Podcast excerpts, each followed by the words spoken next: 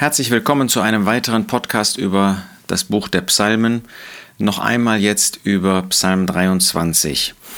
Und wir wollen uns diesmal David anschauen in seiner Situation und das gleich auch auf uns und unser Leben beziehen und anwenden. David hat gesagt, der Herr ist mein Hirte. David konnte aus Erfahrung sprechen. Er war selber Hirte. Er wusste, was es bedeutet, sich um Schafe zu kümmern.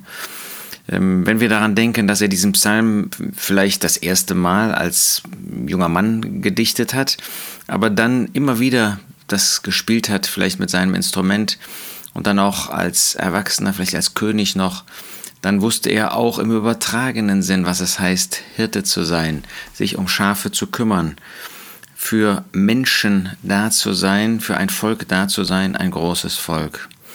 Und aus dieser Erfahrung heraus kann er umgekehrt auch sagen, der Herr ist mein Hirte.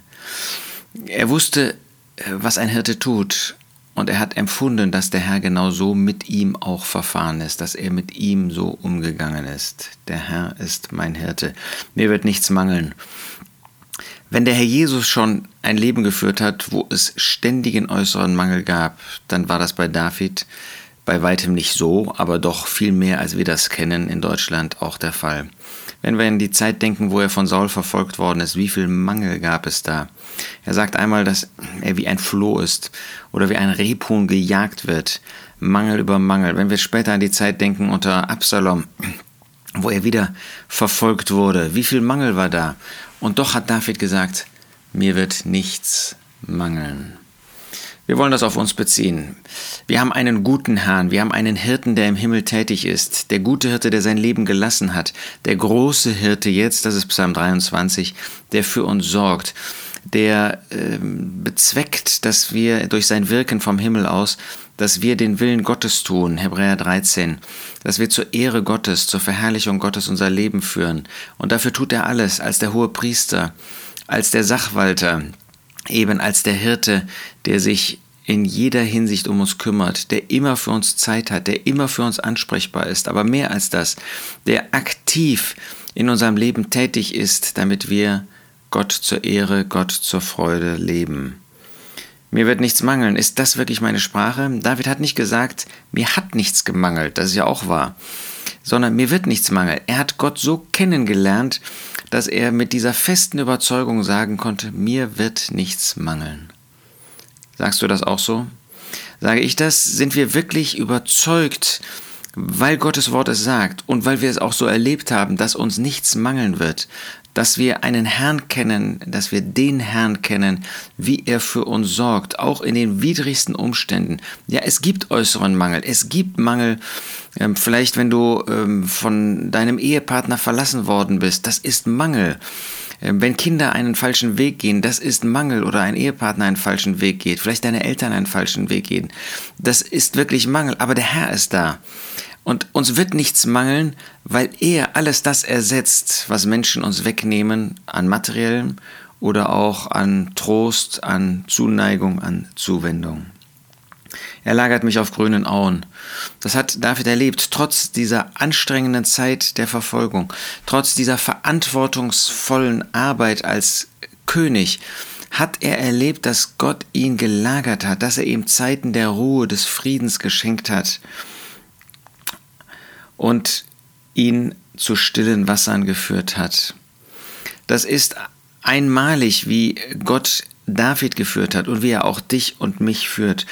Ähm, in der Zeit, die heute natürlich viel hektischer ist als die von David, äh, da gibt es auch für uns grüne Auen, da gibt es äh, diese Zeit der ähm, vollen Erquickung, diese Zeit, wo wir auch den Frieden, die Ruhe finden, mit unserem Herrn. Kennst du das? Gehst du so mit ihm, dass du erlebst, dass du ein Empfinden hast, dass du überhaupt registrierst, wie er dir diese Nahrung, diese Weide gibt und wie er auch diese Erfrischung der Wasser dir zukommen lässt. Er erquickt meine Seele oder er stellt meine Seele wieder her. Wie oft ist das bei uns nötig? Wie oft haben wir versagt, wie oft sündigen wir. Aber da gibt es den einen, der uns nicht einfach laufen lässt. Ist uns das klar? Er stellt wieder her. Wenn wir auf einem falschen Weg sind, wir kämen überhaupt nicht auf die Idee umzukehren. Wir würden einfach weiterlaufen und äh, wir würden gegen Gott rebellieren. Aber da ist einer, der uns nicht laufen lässt, der nicht eine Sünde zum Anlass nimmt, uns zu sagen, ich habe so viel für dich getan und du bist wieder in Sünde gefallen, dann lauf doch weiter. Nein, er liebt dich, er liebt uns und er kümmert sich um uns, damit wir wiederhergestellt werden. Er leitet mich in Pfaden der Gerechtigkeit um seines Namens willen. Er zeigt uns einen Weg, wo wir in Gemeinschaft mit ihm, in Gerechtigkeit, in Gehorsam unser Leben führen können. Er leitet uns darin. Die Frage ist, ob wir diese Leitung zulassen, ob wir erkennen, dass er uns durch sein Wort, durch den Geist Gottes leitet und dass wir dankbar diese Führung, diese Leitung auch annehmen. Er tut das um seines Namens willen. Er ist sich selbst das schuldig gewissermaßen, dass er uns auf einem solchen guten, gerechten, nützlichen Weg führt. Auch wenn ich wanderte im Tal des Todesschattens, fürchte ich nichts Übles. Auch in unserem Leben kann Todesschatten auftreten. Bei dem Herrn war es nicht nur der Todesschatten, bei ihm war es der Tod selbst. Und David hat manchen Todesfall in seiner Familie erlebt.